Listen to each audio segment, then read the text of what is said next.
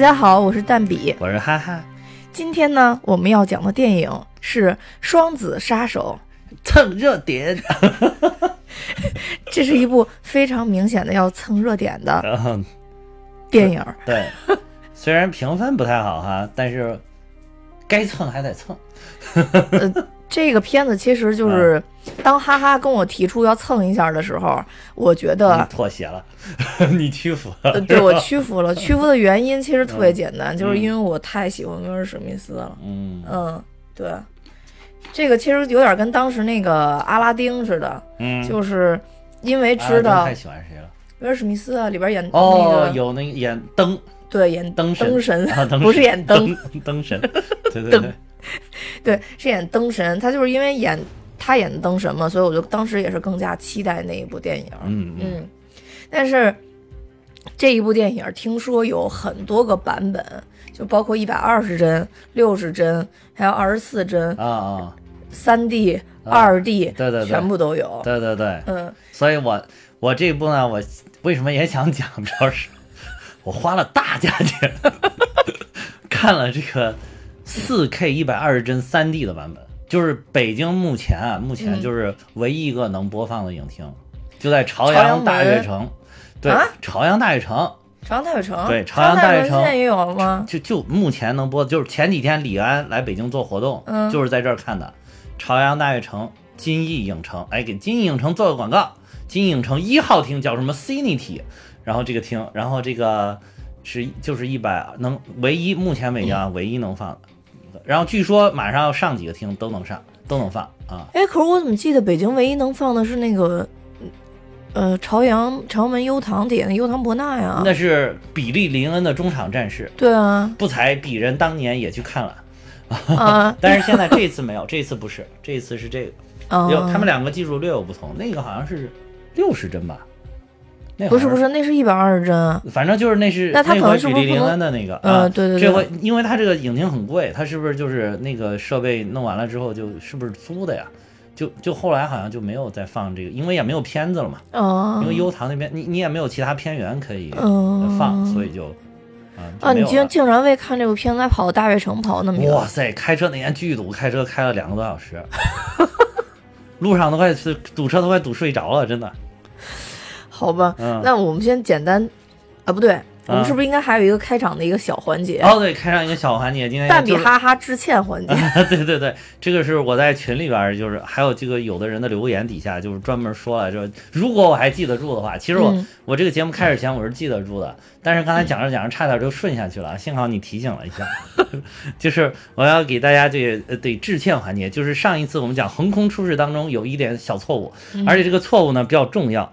所以说这一次一定要更正，因为我们其实平常有很多错误，好多错误那个好多听友也在这个留言或者群里面都给我们指出来，但是有的错误那个影响不大，所以就算了。然后这个我们一般都会留言回复，就说啊知道这个错误了啊，我们下次一定改。嗯然后一般电影剧情类的错误，好像我们不太纠结。一般啊，好像就是事实类的错误，对对，事实类的，比如说就是因为上上一回讲到了这个美国的炸弹之母和俄罗斯的炸弹之父，嗯，嗯然后我把这个当量搞错，而且错的比较离谱。嗯嗯，就是我把他们都说有呃几万吨，这个是不可能有的，因为这个他们因为当时也说了它是化学能，嗯。所以他们只是是几几十吨嗯嗯嗯。啊，几十吨，目前连一百吨都没有的嗯 TNT 当量，所以就是美国炸弹之母的这个当量应该是大概是十一吨，嗯，十一吨的 TNT 当量。然后俄罗斯的炸弹之父呢，虽然它里边就是填充的这个炸药的这个总质量，其实还不如美国这个炸弹之母嗯这个总质量大，但是由于它的配方比较先进、啊，具体是什么配方，先进在哪儿我也没有研究，但是就是因为它配方比较先进，所以它的当量反倒大，它是四十四吨。嗯约等于四十四吨的这个 TNT 当量，所以就是还挺厉害的。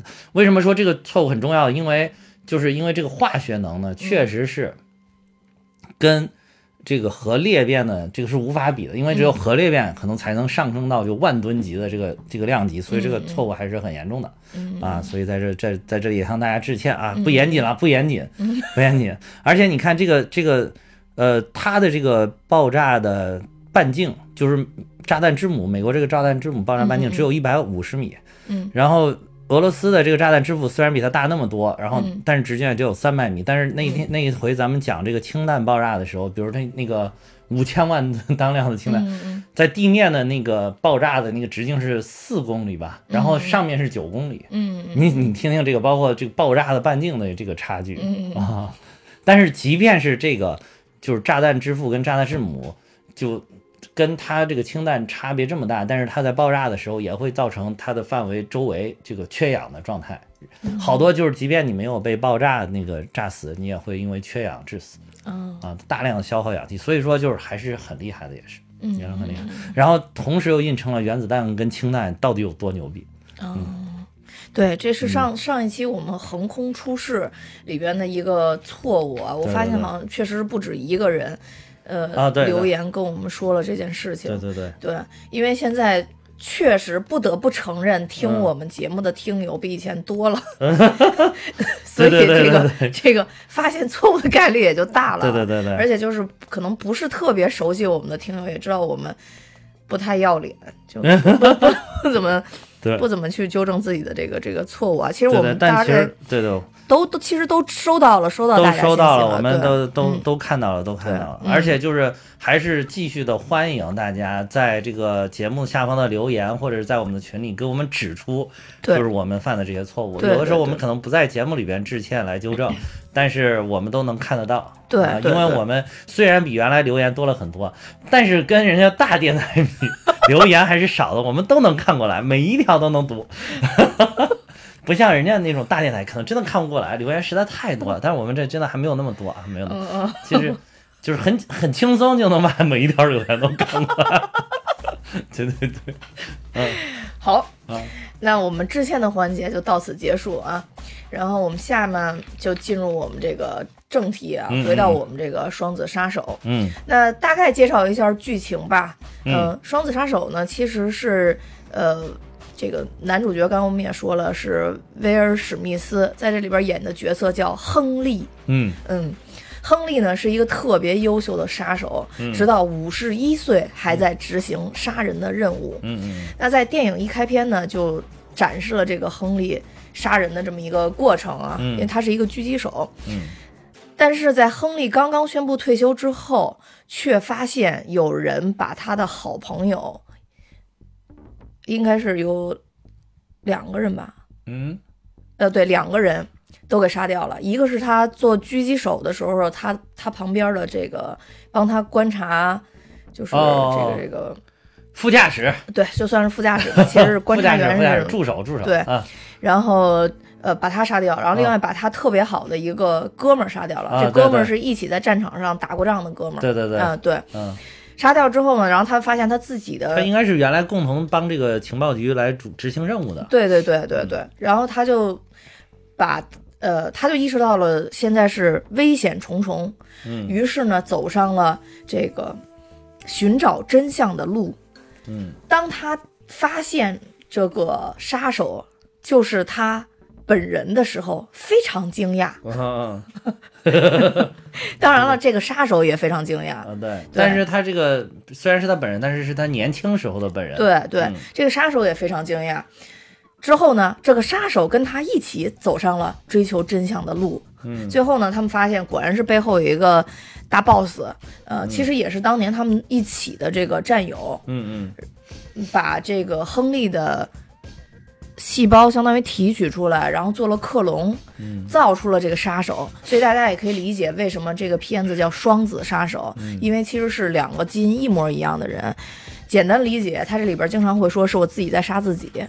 嗯呃，对，最后呢，当然了，坏人呢得到了应有的惩罚。嗯这个老亨利也过上了平静的生活，嗯而克隆出来的这个叫朱尼尔，在这里边叫朱尼尔，嗯朱尼尔呢也过上了正常人的日子。嗯，全片结束也是当了一个 junior，啊，对 对吧？对吧？大学一年级的新生叫 junior 嘛，哎厉害不厉害？我的厉害不厉天害？哪厉害不厉害？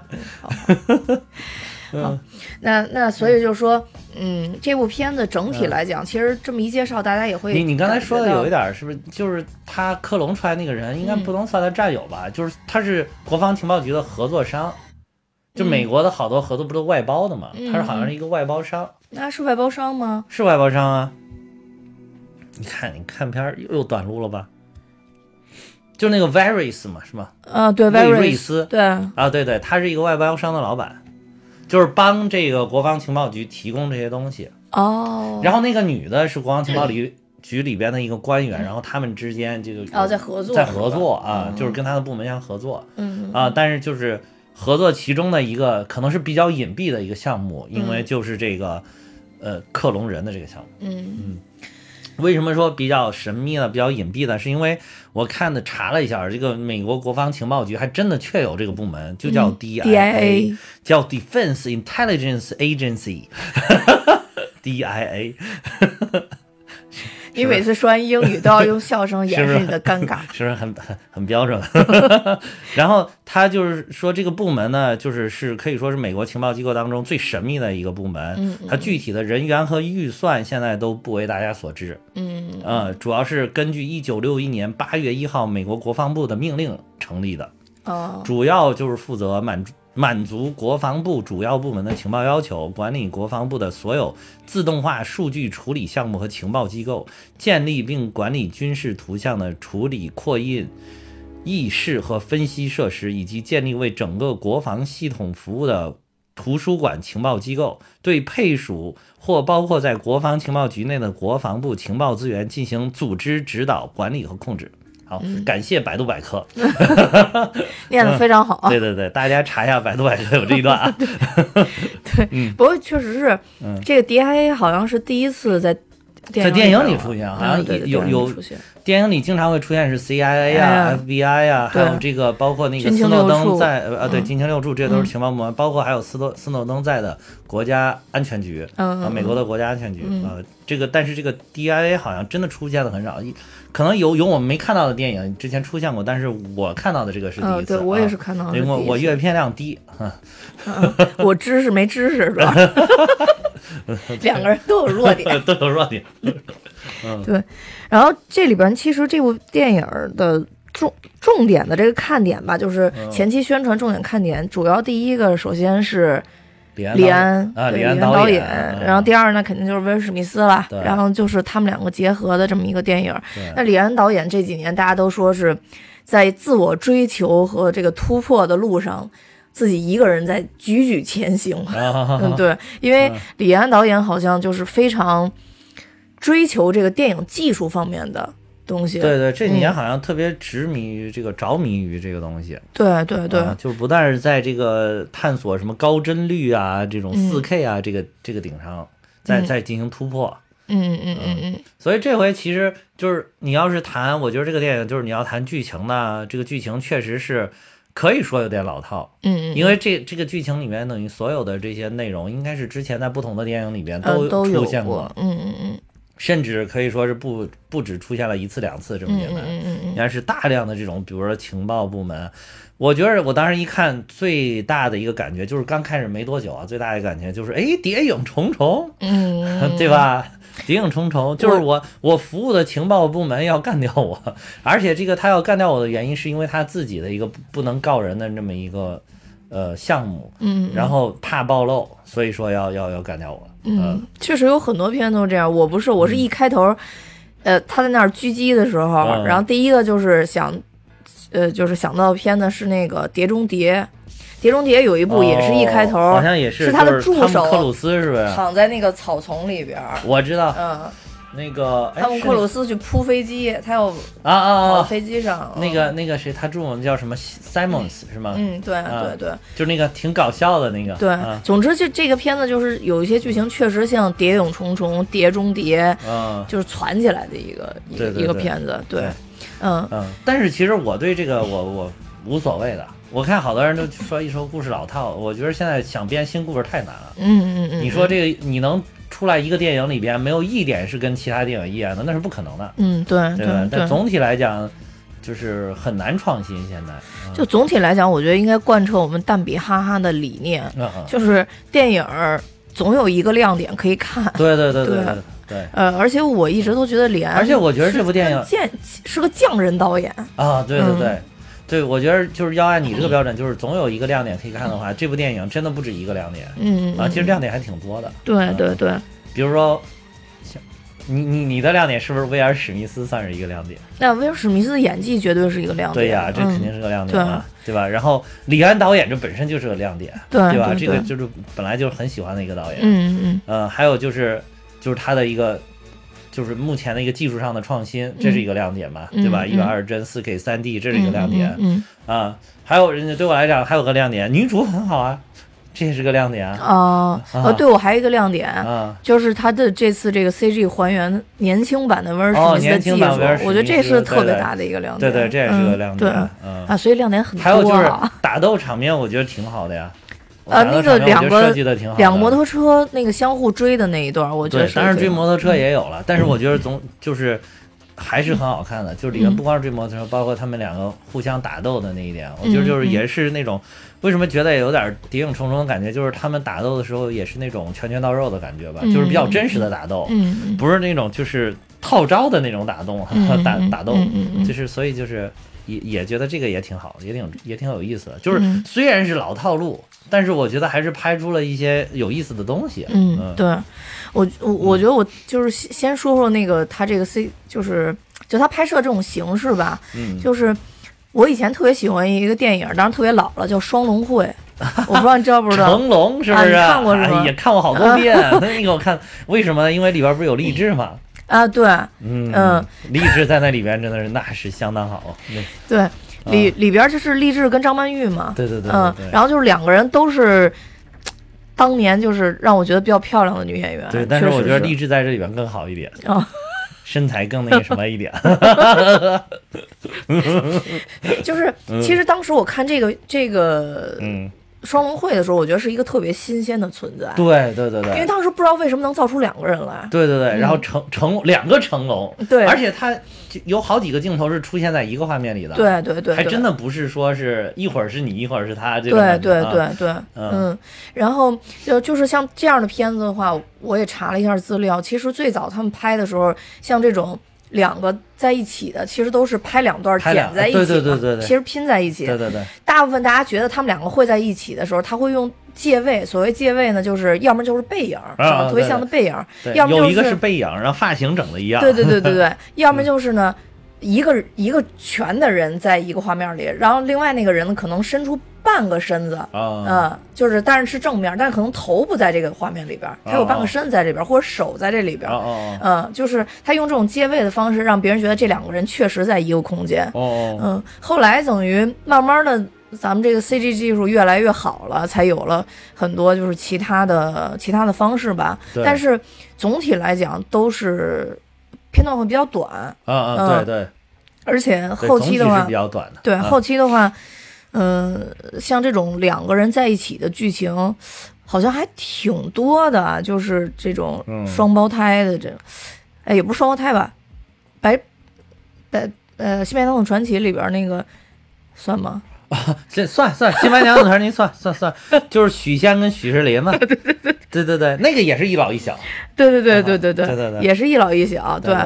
然后呃，但是后后期很多这种不是就开始用 CG 来做了吗？啊，对对，用 CG 来做的话，我记得当时咱们第一次讨论起这个是蚁人吗？当时应该是蚁人吧，《蚁人一》里边还原那个迈克尔·道格拉斯，哦就老蚁人，老蚁人，啊嗯，他年轻的时候，对，当时我哦，记得，你说的，那你说的这个就是又又一个技术，就是他不是说做两个人一样了，嗯，就是对，就是把你变年 CG 轻嘛了，嗯，把你变，年轻了。因为以前的技术相当于是剪辑剪接嘛，啊对。嗯，现在就属于是 CG 的技术了嘛。对，这个老蚁人变年轻那，后来等于到后边儿，嗯，美钢铁队侠也变年轻过一次。对美队二，哎，美队三，啊。呃，美队三，美队三也变年轻了，啊，嗯，是。对吧？对，就是让，但是那个那个时间都特别短，嗯嗯，是，就是大概就出来一面儿，对对对，嗯，对，另外一个就是我看到呃这个电影采访的时候说嗯。到说，这个电影其实特别难得的一点就在于它既用了 CG 的这个技术，嗯，又敢用一百二十帧播放，哦，对嗯，这个很真的是这个是很厉害，，对，这是很厉害的。对对对。嗯，但他们说一般情况下这种 CG 的技术还原，如果是六十帧，嗯，就很容易粗糙，就脸已经很容易粗糙了。哦哦哦咱们正常二十四帧是，呃，就就还好啊一。模糊就过去了。啊，对，一抹糊就过去了。但如果你要是六十帧或者一百二十帧，就很容易就是让让让人能看出粗糙点来。啊所以说当时那个比利林恩的那个比利林恩我没看过，啊！我没看过。我看了，呃，当时评价比利林恩的时候，好多人都说比利林恩这部片子拍的过于真实。这个其实真的是一个，就是自从那个李安拍了《比利林恩》之后，就出现了一个讨论，嗯。就是因为他比那个李安用这个技术了之后，就是高帧率的技术了之后，他对于打光的处理跟原来是不一样的。嗯，就是我觉得李安是想力求的真实，嗯，嗯。就包括这部我看这部片子也是，我感觉它里边整个场景，你感觉就是很像平常咱们看到的这个环境，嗯。但是一般的电影里边是要加这个就是过滤嘛，嗯就滤镜会把你滤成不同的颜色，比如尤其是要比如说根据情绪嗯或者根据要表达的剧情，还有的时候打光是为了突出层次感，比如在后面本来后面是暗的，但是他故意把它打亮，这样就可以显出来景深的不同。嗯嗯这个但是好像在这两部片子里，李安都没有。嗯，李安都是采用了一种非常真实的，尤其是那种高亮度的这种这种显示方式，人都非常的亮，背景也非常的亮，嗯就有的时候很像是家庭摄影机拍出来的那种那种感觉，那种亮度，嗯。就没有那么多的修饰。嗯，然后我觉得李安在这里边，他就是我看了那个知乎上有些文章里边也提到了这一点，就是说，嗯但是这个至于这个是不是好还是不是不好，就目前就大家还有争论。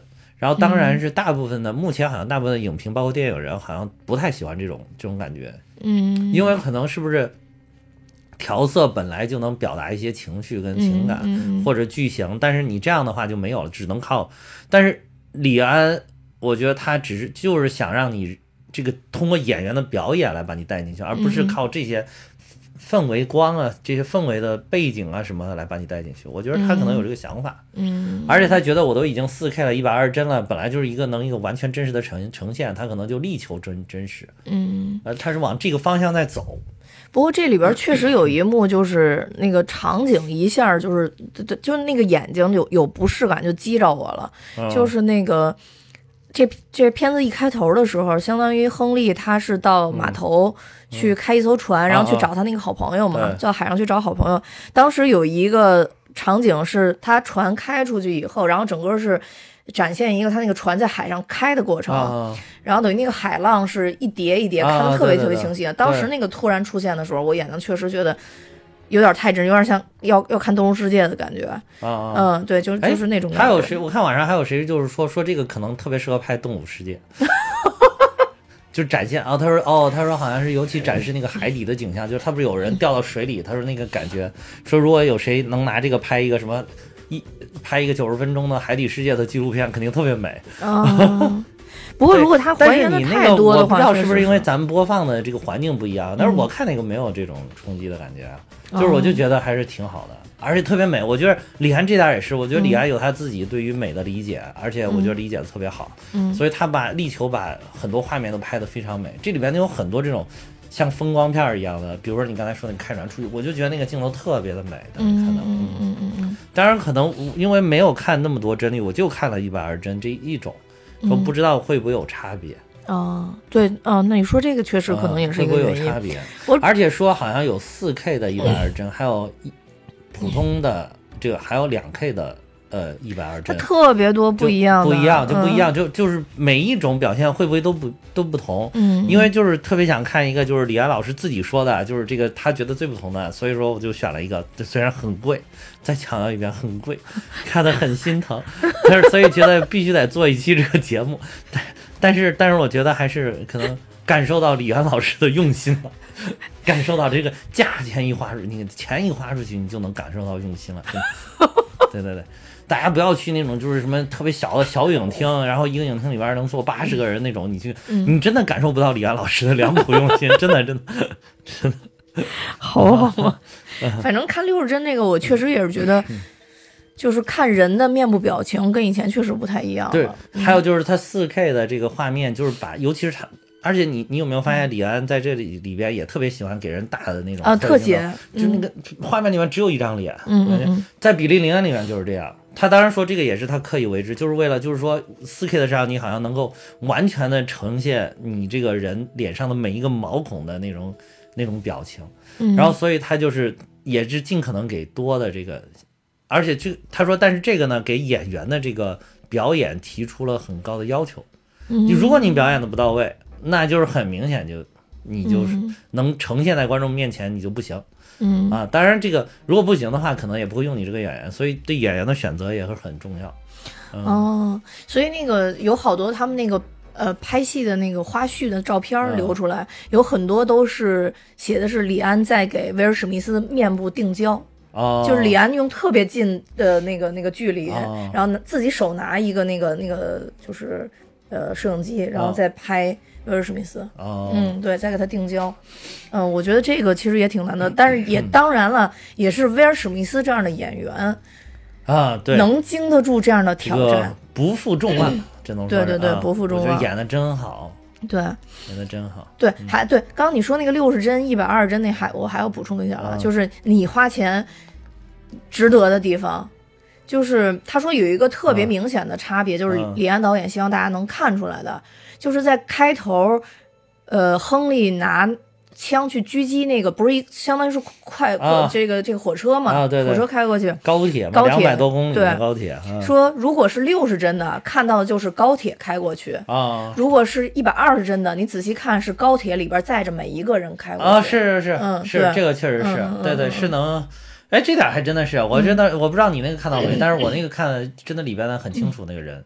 我恐怕只有二刷的时候才能注意到这个点。二刷我是肯定不会刷一百我二，真的。我我当时是真的没注没没没太注意这点，这一点都没注意这点。我当时就光在想说，他怎么在这种高速的情况下还能狙着人家？我当时就想这个了，嗯，因为我以前看那个。呃，那叫什么？马克·沃尔伯格演的那个狙击手，啊啊啊当时我就知道这个狙击手要想狙到一个人，他要调整的参数太多了。啊对对对。但是在这里边其实没怎么演，就是啊没怎么演他调整，但是就等于相当于他旁边的那个。呃，就他的那个助手嗯。在中间，呃，就说了好多什么在给他说这个火啊。车的那个速度线是多少，多少，多少，多少，对对这块儿对。然后给他有一个展示，对，直到火车马上要开过去的时候，他瞄准那个人以后，突然移了一下枪，啊，然后我觉得有没有这么神？对对对，那这个这个电影嘛，电影剧剧本需要嘛，对对对，就是那他就得这么神嘛，嗯要不然克隆他干嘛？对对对对对，后来后来我才意识到，可能真的他前面这些戏，确实有一些情节是在给这后边做铺垫的啊是嗯，对吧？对，还有一点就是，当时这个亨利他等于，呃，完成这个任务之后，嗯当时没看出觉得他老来，就完成这个啊任务之后，他跟那个跟他对接的那个人聊天儿。说我要退休啦什么的，那个时候你才会看见他，他其实两鬓都已经白了嘛。啊，对对对，啊两鬓就有有点经白了。花白了，嗯对，两鬓花白，嗯就那种感觉，我当时觉得特别奇怪，为什么要把一个狙击手描绘成这样？我真没想到他会后边会说他五十一岁了。我当时想他退休，后来我查了一下，他今年真五十一岁。呃，对我知道他五十一岁，啊对，我真的知道威尔史密威尔史，斯今年真五十一岁，我真的知道嗯他是五十一岁，竟但我然用的是真年龄。我我，但是我嗯没想到，就是说在这里边他会塑造一个狙击手能干到五十一岁，但实际上来说，一个狙击手真的能干到五十一岁吗？这我没了解过啊。我我我不知道啊，但是我就觉得，但是因为我知道咱不是六十岁退休吗？你没到退休年龄啊，这个没到退休年龄不应该干吗？对吧？就是要把狙击事业 就是坚持到底，是吧？就是你可能你年纪大了，你可能狙不了这么难的任务了，嗯那那可以去个简单的任务呗，狙个简单的任务？对吧？就路上遇遇到有歹徒拿着小刀劫持嗯这个游客，嗯。然后你你就是警察不有的时候也会在房顶上会远处一看不行了就把它崩掉嘛，对吧？啊，那倒也是。呃，执行点这任务应该没问题。但是反正我就真的没想到，就是说他他说这五十一岁，嗯。但后来直到那个他那个克隆人就朱尼尔出来以后，啊我才明白他为什么要把自己搞得那么老。啊，为什么就是为形成一个特别强烈的一种对比对比吧，对对对我想他五十一岁了，那这个小孩二十多岁，我本来想他这克隆人应该是，比如说他呃三十多岁，啊，啊，或者四十岁沾边儿，然后呢，嗯他这个克隆人是二十岁出头。儿那差不多就是这样啊，了对对，啊。差不多这样，可就是等于是在他最黄金年龄的年龄的时候，然后克隆的他。对对对对啊，对，我就觉得说这个啊，反正挺不可思议，因为它里边说了嘛，二十五年前嘛，嗯他把他扔的那个什么海里边，等于嗯弄懵了嘛，嗯弄懵了之后，其实就为了取他的那个 DNA 嘛，然后克隆他。哦还有这个嗯情节呢？这么大的情节没看见？字幕出的太快了，好多我都没看完 字幕。这我我这个人不行，看看片儿就是看字幕不行，速度因为它里不是反复强调嘛，说他唯一的弱点就是怕溺水，怕怕溺水，。这个我对我看到对对。对对对，嗯，所以他他先讲了他多少年前等于为什么被招安呢？就是当时他溺水了那那个那个情况，然后等到之后又说他是什么时候克隆出这个人的嘛？哦嗯，对，说在多利小羊克隆的前一年他就开始克隆了嘛？哦嗯，对，就是他比羊还早，其实。对他比羊还早，哦嗯，所以说美国美帝国主义多么的阴险是险。前一年还是后一年啊？说前一年前一年。对，哦说前一年，嗯，嗯，美的就是阴险。美的多么的阴险，对真是啊我看，说个说连说个这个人家国国家领导人的名字都不会说，都说成吃了的名字。啊，对，是那个什么芝士，是不是？是说了一个芝士的名字说翻译一之前还微笑点头的后啊，意大利惊讶震惊，震惊，意大利翻译我太难了，是吧？不知道是 不知道这人说什么呢？我靠，这太逗了。你看特朗普的推特有的时候也特别莫名，啊对，，所以我就觉得这个突然突然他突然什么时候就抽抽来一句，你都不知道他为什么来一句这个。哎，我他嗯他他他真的是比较特别的一个国家领导人。对对，比较特别。然后对他尤其说的最最牛的那个什么，是和意大利的友谊是可以追溯到几千年前的古罗马时期。哦，对对对，是说那个说美国今年才刚满两百四十多年，就是刚刚过的国庆嘛。呃，反正嗯特朗普就是很随意，好感觉就自己想说什么就说什么，没人管得了老子那种感觉。嗯，然后这个片子就刚刚咱们主要说说一百二十人，然后咱们再说一下威尔史密斯的演技啊。嗯这里边其实有几幕就是威尔史密斯给我留下印象特别深的，啊呃，一幕就是当小朱尼尔发现这这是排名第一的啊，在我心里演最好。小朱小朱尼尔发现自己是克隆人的时候，哦他去找那个叫什么 Varys。，Varys Varys 魏瑞斯，嗯，Varys，然后问他说我是不是克隆的之类的，然后 Varys 就安抚他嘛，其实就是就爸爸爱你，然后说说了一堆，反正就是屁话。这个时候，嗯其实他脸上展示了特别从愤怒、哀伤又转转化成那种好像惊异的那种表情，嗯，就是反正很非常复杂哈，对，非常复杂。啊，表情转换了很多，而且眼泪哗哗的就掉了下来。对对对嗯，对对，眼泪哗哗的掉了下来。这个那那种特写式的表演，而且持续了那么长时间一个镜头，对对对，能让我看下去的就不多。是，嗯，而且又在这个四 K 的高清画面下对分毫毕现的展示。对对对，还有一点就是老的这个 Henry。Henry 被这个小朱尼尔追杀的时候，就第一次追杀，他们应该是在嗯布达佩斯吧？啊，然后被追杀的时候，有一幕他跳到房顶上，然后特别慌张，那小朱尼尔从他后面开了一枪。啊啊，那个时候那一幕给我留下印象特别深，就是其实按说他五十一岁了，他应该懂得什么叫害怕了，而且他又嗯刚刚退休，嗯所以他就没有其他的那种，比如说你说《谍影重重》也好，你说《碟中谍》也好，嗯，基本上来说里边这些硬汉，因为有主角光环，都一般都展示不出任何一点会害怕的感觉。不怕但死，是对对对干什么事儿都特别从容。对对，但这里这亨瑞就是属于，确实感觉他在害怕，嗯，哦他怕被杀掉的那种感觉。哦我觉得这才是比较真实的那那种感觉出来。对，当然了，这里边也有比较搞笑的情节，就是、哦就是那个亨瑞说说他要告诉呃朱尼尔说。啊，不是那那个女的，就你特别喜欢那个女主，啊啊啊女主说要告诉那个小的朱尼尔说，呃，她是克隆人。嗯然后亨瑞就说，如果有一天有一个五十多岁的你出现在你面前，说你是克隆人，说你会有什么想法？当时那块儿把我笑死了，就是这是这里边好像我唯一一个笑这点。这这这有啥好笑？我我的笑点是那个什么，就是他说我今年五十岁怎么，然后旁边说你五十51了，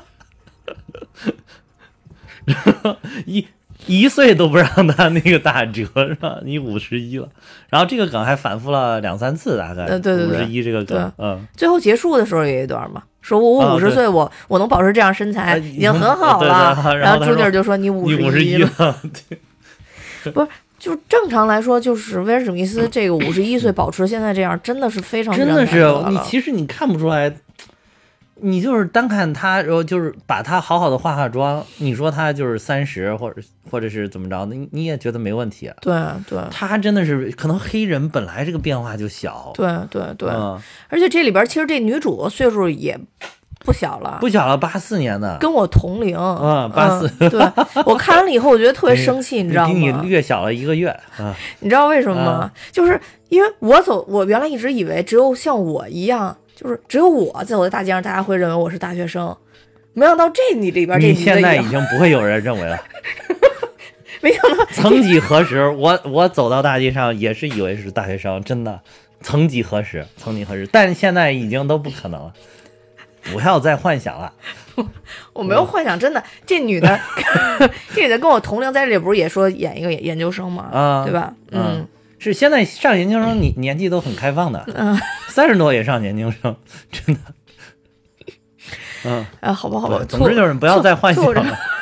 说实在，这个女的显得也挺年轻的，真的是。对，是显挺年轻的，是显挺年轻的。嗯，这女的是演那个《死神来了》有一集，我忘了，应该是三吧，四反正。我没看过《死神》，嗯，我因为我特别喜欢看嗯《死神来了》嘛，她是嗯那里边的女主。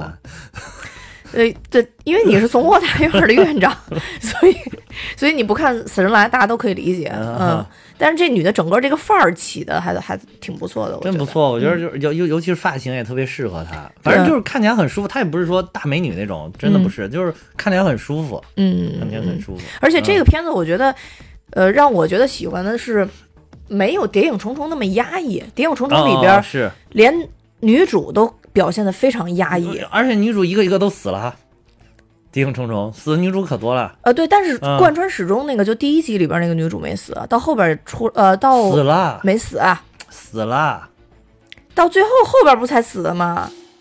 哎，死没死啊？那后个女主面死也是死死了吧？我记得是死了。五五谍影重重，记不清了，反正后后肯定是死了。我觉得我记得第一集第一集那个女的绝对是死了，啊，反正我当时就觉得来一集死一个，来来一集死，来一集死。他他他反正反正那个女主在啊。最新一集里边应该还演过，啊，嗯。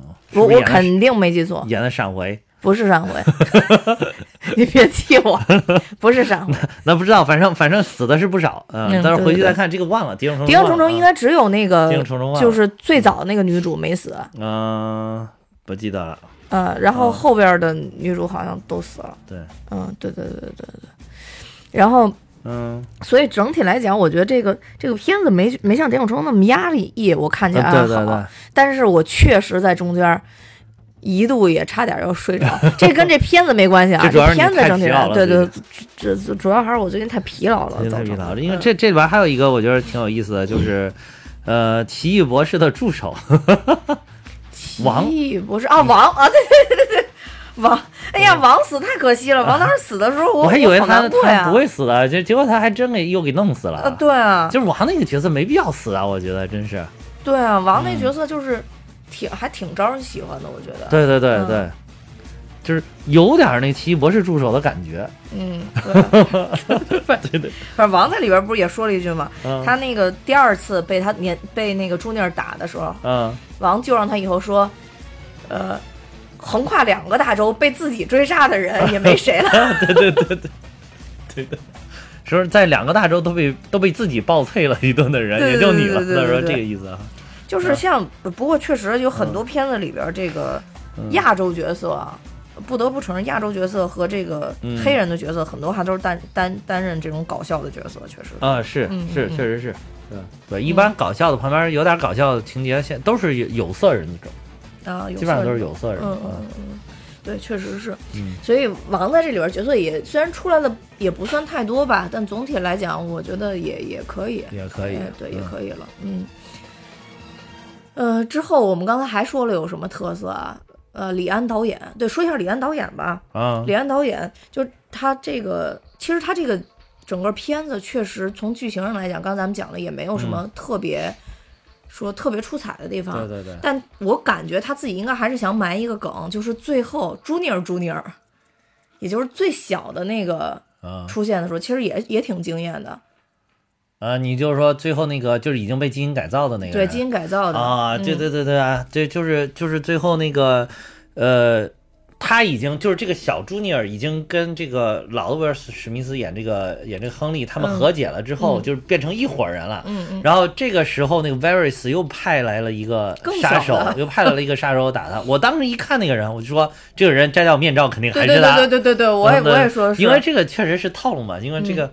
就是这个这个电影本来就是一个没没有什么说剧情上有太创新的地方，你你基本上都能猜到，包括那个一开始去杀他那个哦，当然那个就是预告片里也基本上都知道了，就是一开始这个小猪鸟他们相会的那一点嘛，嗯嗯，也能看到。但是最后这个虽然他那个身手跟矫健怎么的，但是我就说这到最后他倒到地上，我说一摘面罩肯定还是他，嗯，结果果然就是就没有没有什么太大的惊喜。对，啊。而且我觉得其实这片子，我不知道他是为什么，叫他剪剪预告的时候，嗯反正就特别明显的把剧情的梗概和这个杀他就是他自己这些全部都剪进去了。对对对嗯，以前剪几版预告，一般都会前两版放出来预告，都会一回头说啊是你，然后 然后这预告结束了，之后这个里边儿，我觉得他，嗯，预告里面没有剪第三个这个人，嗯没有剪第三个克隆人，对对对啊，不是第二个克隆人，就是第三个这个亨利，呃对，就是没有朱尼尔朱尼尔朱尼尔对对，就是没有剪他，所以就是等于把他留留作一个伏笔了。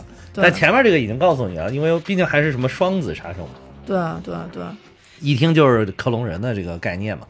然后最后这个又出现了，而且他就是进行了基因改造，这个也是之前剧情里面提到了，就是说那包括那就是那个杀的那个生物学生物学家，嗯应该就是帮他来做这个事情的，对对，就是来进行基因的改造，就可以消除痛苦、疼痛啊，还有这个呃内疚啊什么，就是把这些情绪去掉的。对。嗯，冬兵，哎，对对对对对，就是冬兵对，就是这个冬兵。他当时啊那个就是最后那一幕，等于他在火里边被打下去又站起来，被打下去又站起来。对我，当时就真感觉是冬兵加死士 结合在一起的那种感觉。对对对，嗯而且最后这个女主还问他们说：“你感觉不到疼吗？”嗯呃虽然他那人没台词儿，最后就嗯歪那儿死了，但是就是你就看，就是没有没有疼痛感。对，就那个表情。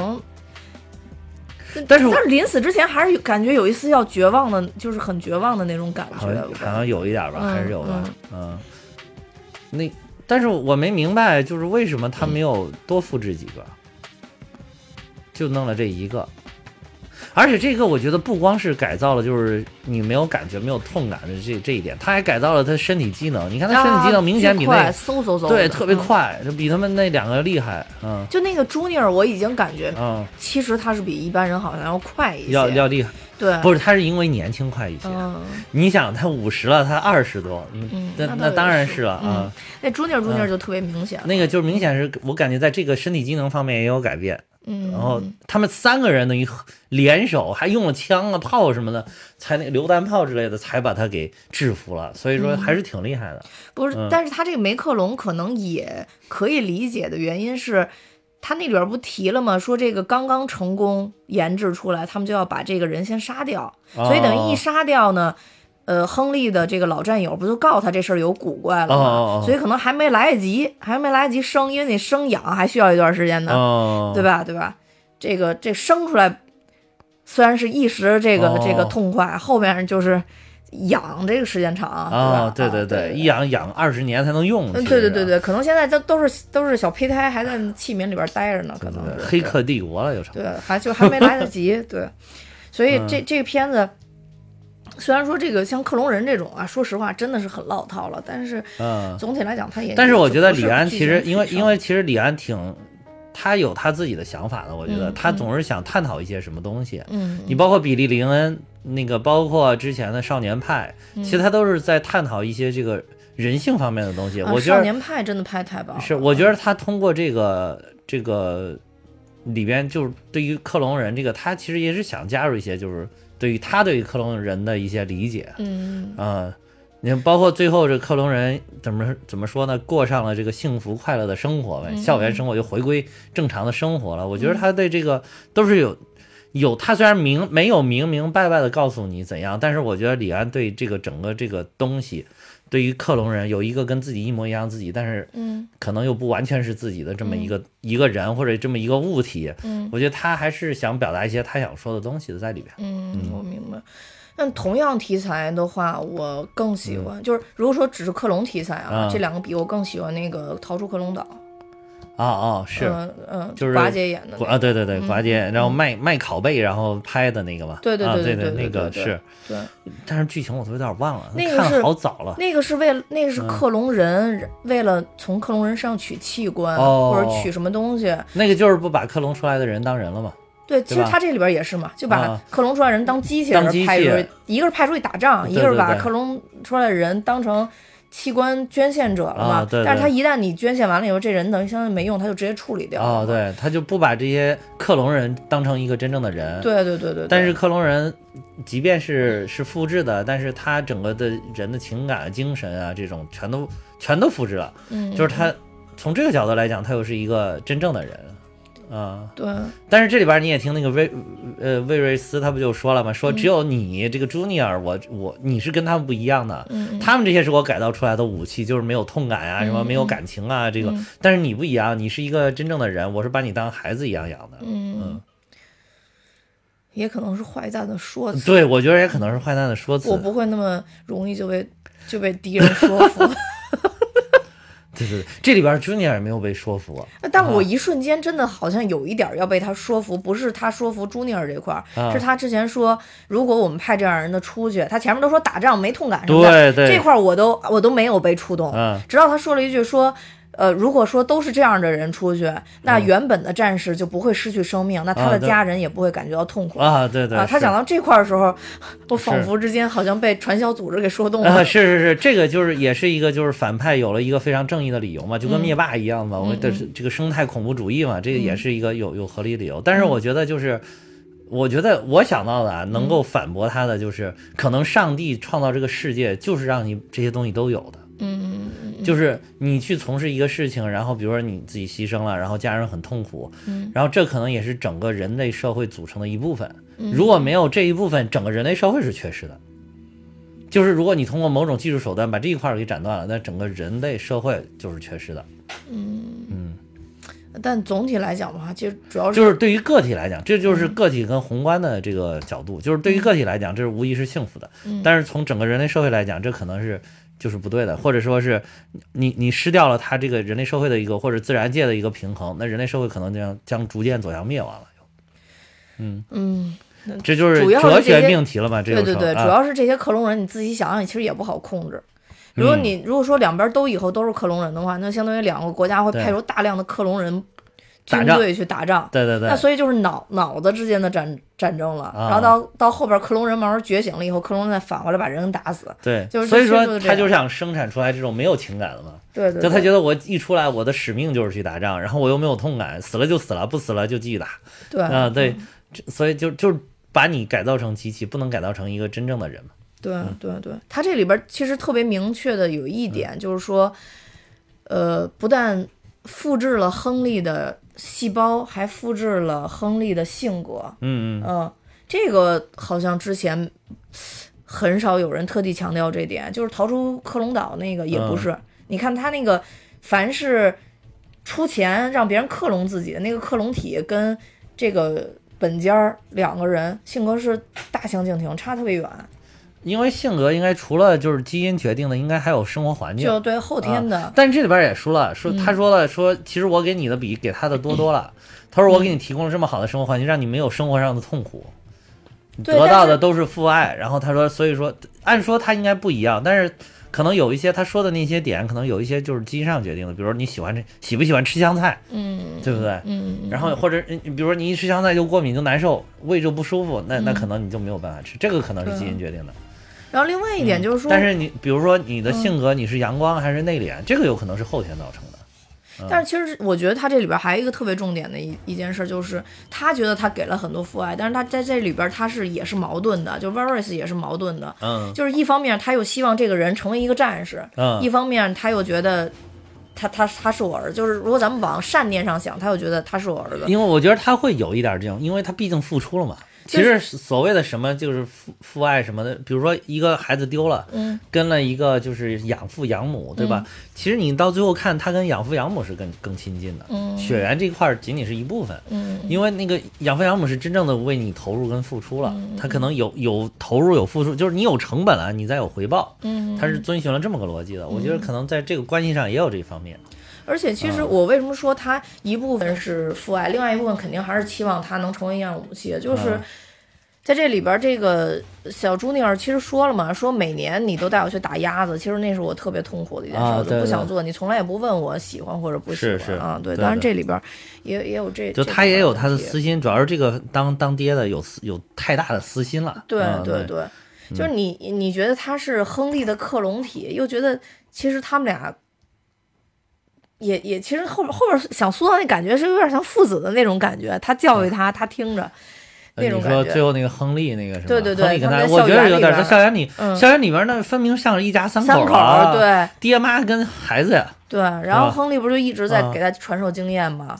对对对，而且这里边其实一直说亨利最遗憾的就是没结婚，没有孩子嘛，啊对说我缺失的是丈夫跟对那个那个所以他一直说他就是其实是可能是有点想成为他的父亲那种感觉就主动的进入那个角色，就 甭管你喜不喜欢，老子先过把瘾，对不对？对，而且这个片子其实让我觉得特别触动的一个原因，嗯。还有一点是，他们这他在这里边塑造了两个不同的呃人，虽然是基因一模一样，但是你会发现人在不同的年龄有自己的价值。啊，是嗯对，呃，最开始呃，这个小朱尼儿去拘第一次去拘这个这个在布达佩斯去拘这个啊 Henry 的时候，嗯。然后就说，嗯，我我见过你的那个照片儿。啊。说你太老了，呃 说你老的都不成样子了，啊所以你就会发现他他他们第一次交战其实是小朱尼儿占上风了嘛，他体力好，是因为是是纯属肉搏嘛。是是是，但第二次他们在那个地下的那个那就是经验取胜了。对经验取胜了，啊所以我就觉得这这块儿就他这块儿处理特别好，就相当于对对，就是你不同年纪你具备的是不一样的。对你具备的是不一样的。你身体好的时候没经验，经验嗯好的时候身体已经已经行不行了，对对，人类好悲哀，我觉得。对，但是所以我就说这些可能都是上帝创造这个世界它一个运行的规律，嗯它就是不能让你所有的都好，嗯，所有都好就好像是打游戏输了那个作弊码一样的。啊，对，这个世界可能就是不这么玩了，那就坏了。对，确实是，确实是。嗯如果一个人特别年轻，经验又特别老道的话，确实容易出事。对啊，那他是不是就是想想当希特勒一样的人物啊？对不对？对，有这个可能性啊，对不对？嗯，或者说他就是，你想，没我我干什么嘛嘛都行，然后我精力又旺盛，我都不知道该玩什么了，是不是就该毁灭世界了？对吧？要不然就是毁灭人性，要不然就毁灭世界，因为没什么可追求的了。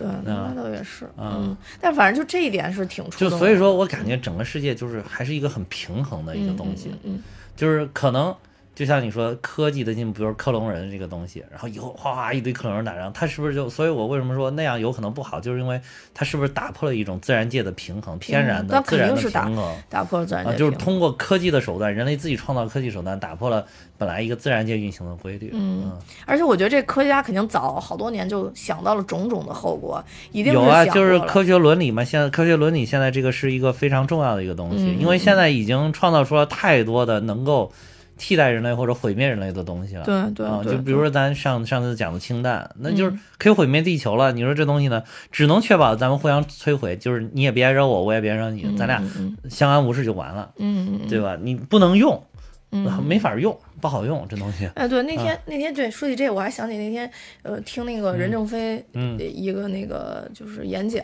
嗯然后他还说呢，他说就是华为其实早就有就是呃的，他华为不是每年那个投入的那个技术的投资特别特别多嘛？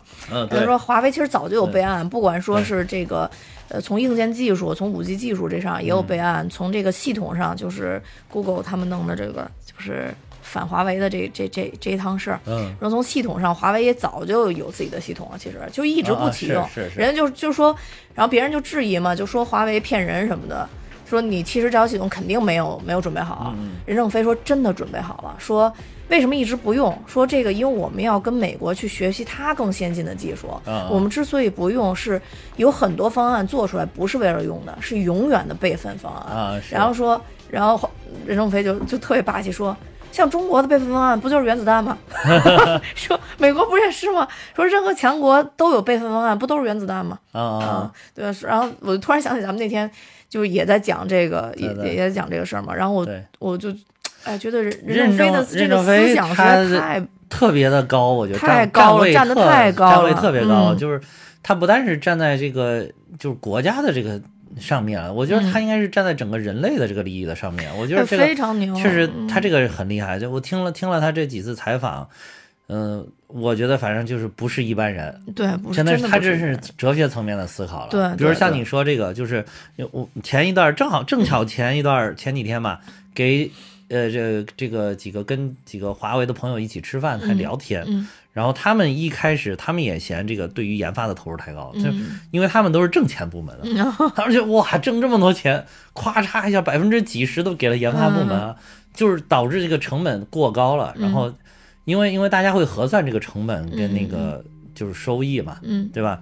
然后这个他们都认为这个核算下来就是比一般的公司这个成本一下就高了太多，嗯收益就被压缩了。嗯然后还得他们还要拼命出去挣，所以就觉得他们也有质疑。然后后来他们就是包括一开始我说那个海思这个东西到底一开始怎么样是是什么情况？他说他们一开始他们也质疑到底有没有这东西，就跟就跟那个社会上质疑一样，就是公司内部也质疑。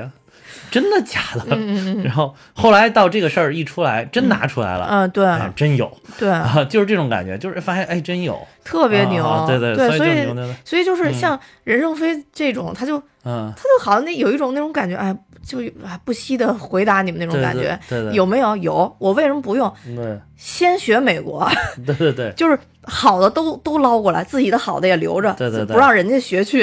然后，但是一旦出问题，就把所有东西都拿出来。对对。对，所以而且你看他说的有一点，我觉得更好的就是他说，就是现在这个人类的科技，他说好像中中国跟美国，我们现在都在爬坡，在就好像是在爬喜马拉雅山，嗯一个在南坡爬，一个在北坡爬。他说总有一天我们都会爬到这个山的顶端的。嗯嗯然后，但是到那个时候，我们不会说把对方给打下去。嗯他说我们中美两国应该是在上面胜利的会师，嗯热情的握手拥抱。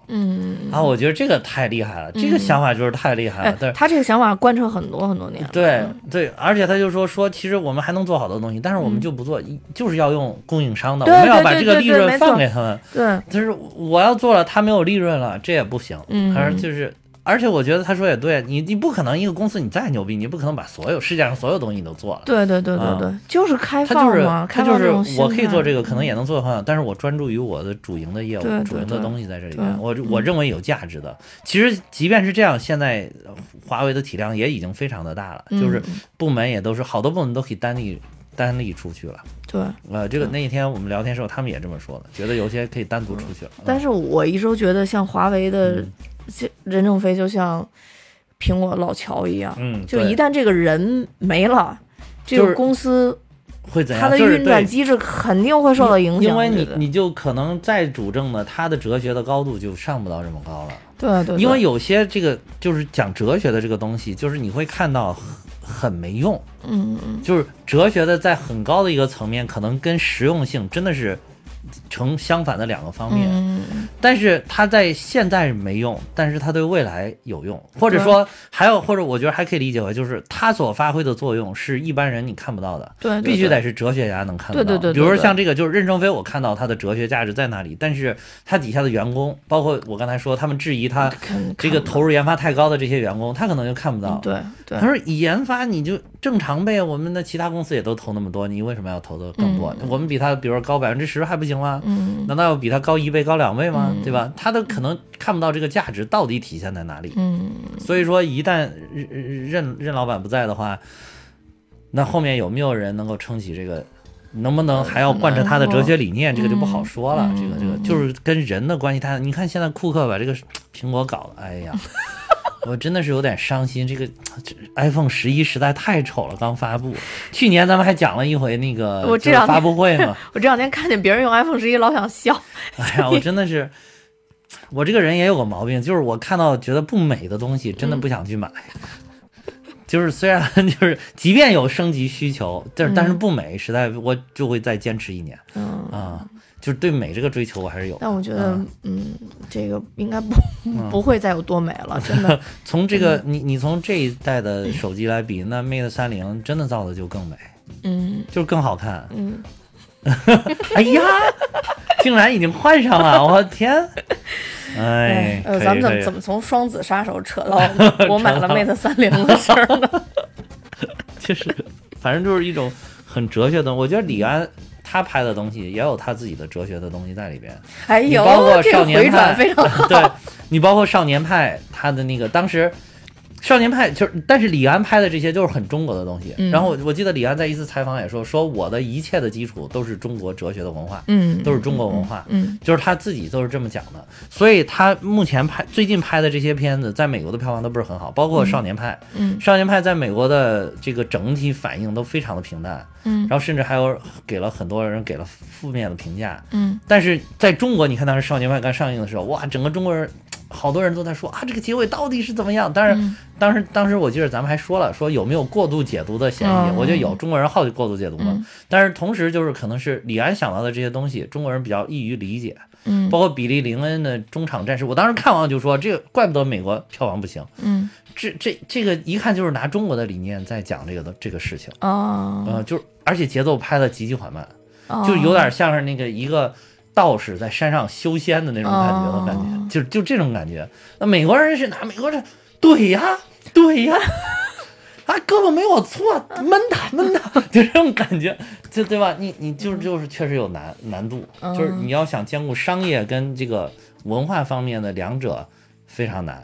就是你得按美国人的那种思维，对反正就这次这种商业上的成功。就这次这个双子，其实就是我感觉他要体现的，比如说像第二场他们嗯对战的时候，嗯那种经验获胜的这种状态下，对，你就发现没有，基本上前面没有什么动作戏，就出去嘡响了一声，啊然后出去发现已经被摁在地下了。对对，美国的这个就是就是就我觉得李安其实这一部吧，我觉得他还是有一点就是想在商业上再有一些，因为他的不能拍一个片儿又又赔了，拍一个片儿又赔了，对不对？嗯因为 因为说比利林恩好像赔的挺惨的，投资人钱可能有点没没收回来，所以说就是我觉得他还是想在商业上然后取得一定的成功，所以嗯也选了一个比较保守的剧本，嗯比较稳妥的，里边什么元素都有。嗯该爆炸爆炸，该枪战枪战。哦，对对，一百二十帧还有一点特别特别大的体现，嗯就是那个重机枪扫射那个他们。就是哦他跟小卖部里的啊小卖部的时候，嗯。重机枪扫射的时候，你看那个子弹横飞的感觉，包括那，我觉得那一点是真的这个技术的淋漓尽致的体现。嗯。你要到这个四 K 一百二十帧三 D 的厅里边，你去看效果更的是完美，真的嗯亮度特别的亮。因为一般这种如果是在过去的那种电影里面，可能就是一个黑乎乎的画面，嗯。然后大概是看到那个子弹是亮亮闪闪的，嗯嗯而且子弹的那个弹道看着是有弹道，但是没有那么清晰，嗯嗯嗯。就是你看不出来它是一条直线怎么过来的。嗯。但是这里边就是唰不停的打，打完了之后，然后还有几个慢镜头，就让人一点点看那个子弹是怎么飞过来，嗯这两个人是怎么跑，然后那个周边的那些就是比如吃的，什么薯片什么，砰怎么打飞的，就是，嗯。所以我觉得这一点真的是能体现这个钱还没有白花。虽然我没有钱，但看见你这个手这手夸夸这么一动，嗯，我就感觉身临其境，我又我省钱了，省了两百多块钱至少。